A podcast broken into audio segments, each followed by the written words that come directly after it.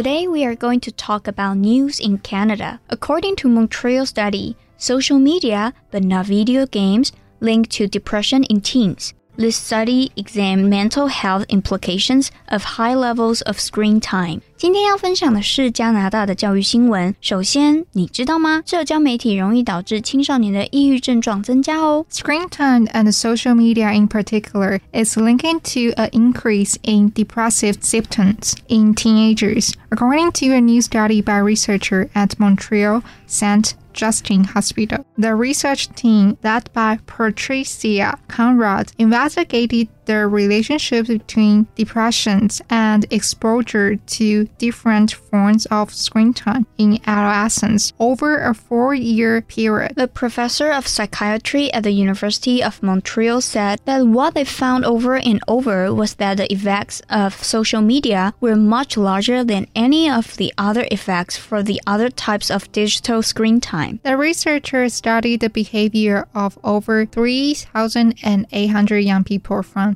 2012 until 2008. They recruited adolescents from 31 Montreal schools and followed their behavior from grade 7 until grade 11. The teenagers self reported the number of hours per week that they consumed social media such as Facebook and Instagram, video games, and television. Conrod and her team found an increase in depressive symptoms when the adolescents were consuming social media and the television. The study found that of all the forms of screen time, consuming social media can be the most harmful. Conrod and her colleagues found that the increased symptoms of depression are linked to being active on platforms such as Instagram, where teens are more likely to compare their lives to glitzy image in their feed. It exposed young people to images that promote upward social comparison and makes them feel bad about themselves. This sort of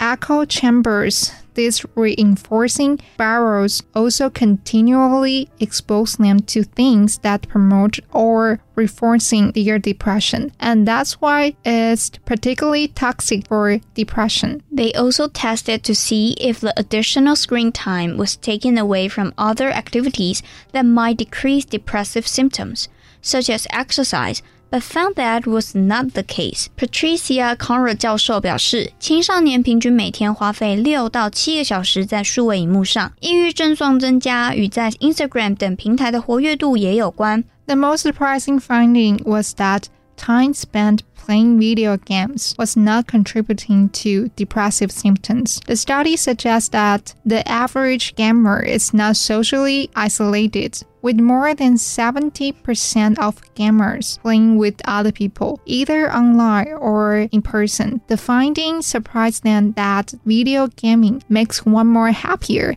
It's a good pastime. However, Dr. Martin, chief of child and adolescent psychiatry at the Montreal Children's Hospital, said there has been an increase in the number of emergency room visits at the hospital related to teens having suicidal thoughts and behavior in recent years. He doesn't think that social media is the only reason, but it's one of the risk factors we should monitor. As online relationships supplant in person communication, Gignac said it's important that young people learn when posting about their lives online is healthy and when it can hurt. He's hoping that school expand programs teaching kids about healthy online activity and that learning how to practice good digital citizenship eventually becomes a universal part of school curriculum. Our next news is according to National Academy for Educational Research on July 2nd, 2019.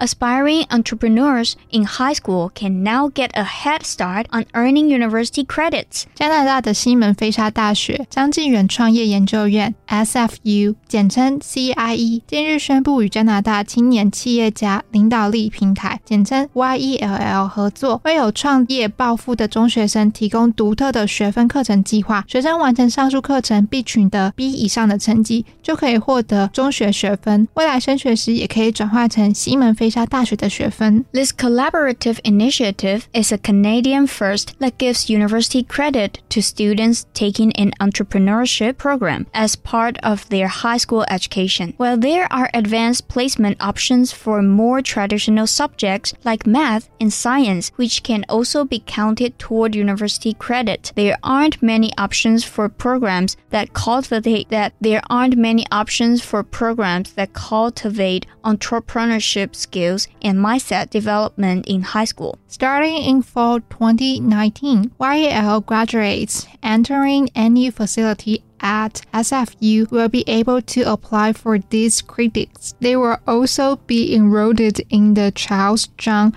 Certificate in Entrepreneurship program, the only Canadian university entrepreneurship program delivered collaboratively by and for all faculties across its university, immediately welcoming them into the SFU student entrepreneur community. It's amazing to think that students as young as high school can start getting involved with SFU's entrepreneurship program. 它目前在推动创业教育的政策，主力还是以大学 居多，越来越多的学校设立创业育成中心。虽然修了课程后不能保证创业成功，但是可以培养学生不同的思维方式和态度。但除了学校，还有其他的管道可以让创业者得到更多的资讯吗？当然有啦，像是时代基金会创办的 Garage Plus 未来的年轻创业家这个计划，南瓜一系列的活动，像是商业计划评估、电梯简报竞赛，来建立培养团队合作、创业技能和电脑技能，还有 FDT 金融创新工厂，他们透过社交交易平台 For Master App 来帮助国际高等教育学生发展他们的财务才能。此外，教育部青年发展署今年也持续推动青年创业家见习，结合四十家由 UStar 创新创业计划中的优秀新创公司，并提供五十个见习职缺。这些职务内容丰富多元，更可以学到实作的经验哦。所以，对创新创业有兴趣且年龄在三十五岁以下的国内公司立大专校院在学学生或毕业生，可以上青年署 Reach 职场体验网查询更多消息。 Exactly, but most importantly, entrepreneurial thinking and education is a fundamental skills to have in today's business environment. Entrepreneurship is not just about creating business, it's a way of thinking.